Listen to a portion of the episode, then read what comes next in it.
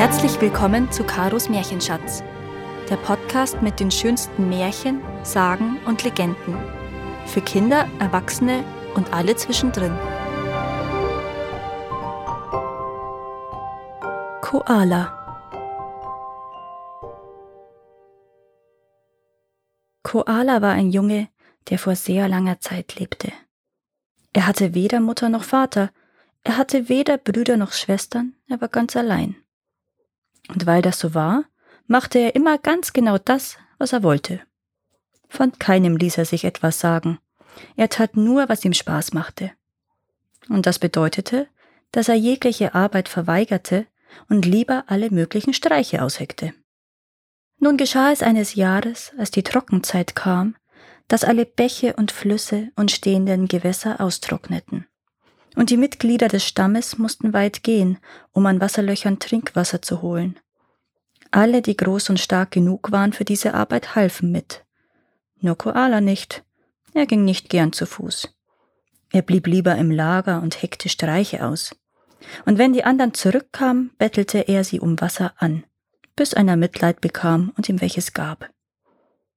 Doch es kam der Tag, da hatte keiner mehr Lust, Koala zu trinken zu geben. Alle sagten, er sollte doch seinen eigenen hölzernen Becher nehmen, den man auch Kolamon nennt, und sich sein eigenes Wasser holen. Am nächsten Morgen gingen die Männer jagen und die Frauen und Kinder machten sich auf den Weg, um Wurzeln auszugraben. Nur einer blieb zurück, Koala. Er hatte inzwischen schrecklichen Durst, also strich er durchs Lager und suchte Wasser, nur fand er keines. Alle hatten sie ihr kostbares Nass sorgfältig versteckt. Er suchte hier, er suchte da, er suchte überall. Er gab nicht auf. Und schließlich und endlich entdeckte er im Gebüsch verborgen unter schattigen Bäumen viele mit Wasser gefüllte Kolamons. Nun trank sich Koala ausgiebig satt. Als er keinen Tropfen mehr hineinbekam, sagte er sich, ich weiß, was ich tun werde. Ich werde das Wasser an einem geheimen Plätzchen verstecken.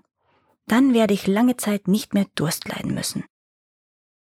Gesagt, getan. Er nahm einen vollen Kolamon, kletterte auf einen kleinen Eukalyptusbaum und versteckte ihn auf einem Ast zwischen den Blättern.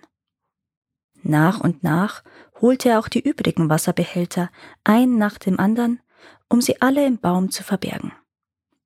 Gerade hatte er den letzten heraufgebracht, als sich der Baum zu rühren begann. Das musste ein gewaltiger Zauber gewesen sein.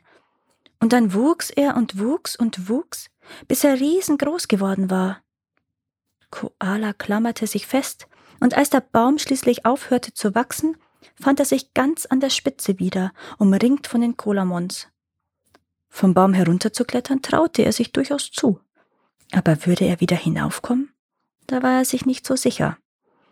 Also setzte er sich auf einen dicken Ast, lehnte sich gegen den Stamm und machte erst einmal ein Nickerchen. Bei Sonnenuntergang als alle ins Lager zurückkehrten, war ihnen so heiß und sie hatten solchen Durst, dass sie geradewegs zu ihrem Versteck gingen, um Wasser zu trinken. Doch dort mussten sie feststellen, dass nur noch ein paar wenige Kolamons übrig waren, und die waren leer. Sofort hatten alle denselben Gedanken. Koala! Wo ist Koala? Während sie nach ihm Ausschau hielten, entdeckten sie dort, wo vorher nur ein kleines Bäumchen gestanden hatte, einen riesigen Baum. Und ganz oben an der Spitze saß Koala, umringt von ihren Kolamons. Koala, schrien sie, bring unser Wasser herunter. Aber Koala lachte nur. Er fühlte sich sicher auf dem mächtigen Baum. Wenn ihr euer Wasser wollt, dann kommt und holt es euch, rief er hinunter. Da sagte ein junger Mann, ich werde unsere Wasserbehälter herunterholen. Der Baum ist ja schrecklich hoch, aber ich denke, es wird mir gelingen, ihn zu besteigen.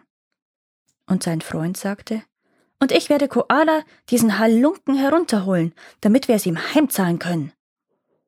Also kletterten die beiden am Baumstamm empor, während Koala zwischen den Ästen herunterlugte und sie beobachtete. Doch als sie schon fast oben waren, nahm Koala einen Kolamon und goss Wasser am Stamm und auf die beiden jungen Männer hinunter. Da begannen die beiden auf der glatten, nassen Rinde abzurutschen. Sie fanden keinen Halt mehr und glitten wieder bis ganz hinab zur Erde. Nun meldeten sich zwei Brüder, um einen weiteren Versuch zu machen. Aber sie kletterten nicht geradeaus hoch, Hand über Hand wie die beiden anderen. Nein, sie waren schlauer und schwangen sich rund um den Stamm herum in einer Spirale nach oben. Koala wartete, bis sie fast bei ihm angelangt waren, bevor auch er auf sie Wasser hinuntergoss. Doch sie wechselten so flink auf die andere Seite des Baumes, dass sie nicht mit dem Wasser in Berührung kamen. Und dann kletterten sie höher, immer höher, kamen immer näher und näher. Koala bekam es so mit der Angst zu tun, dass er zu stöhnen, laut zu klagen und zu weinen begann. Schon im nächsten Augenblick war einer der beiden Brüder bei ihm angekommen und griff nach ihm. Koala kämpfte wie ein Wilder, bis es ihm gelang, sich wieder zu befreien. Doch dann verlor er das Gleichgewicht und stürzte. Er plumpste von einem Ast zum nächsten bis hinunter auf den Boden. Obwohl ihm alle Knochen wehtaten, sprang er auf und rannte davon.